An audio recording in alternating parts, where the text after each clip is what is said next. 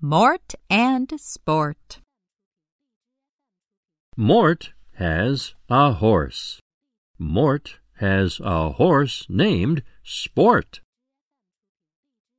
Mort goes for a trot on his horse named Sport. Mort and his horse trot north. It starts to storm.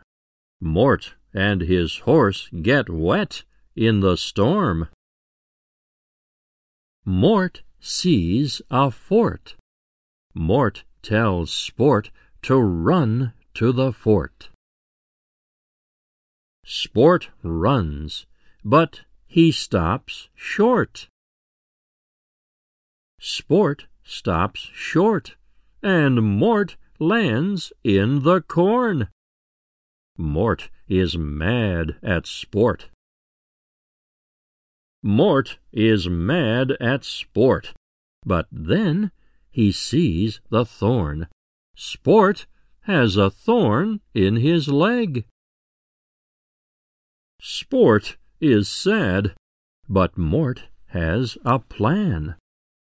Mort grabs the corn for Sport to eat.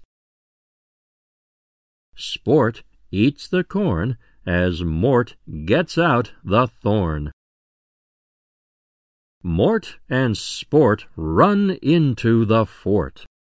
Mort and his horse wait out the storm.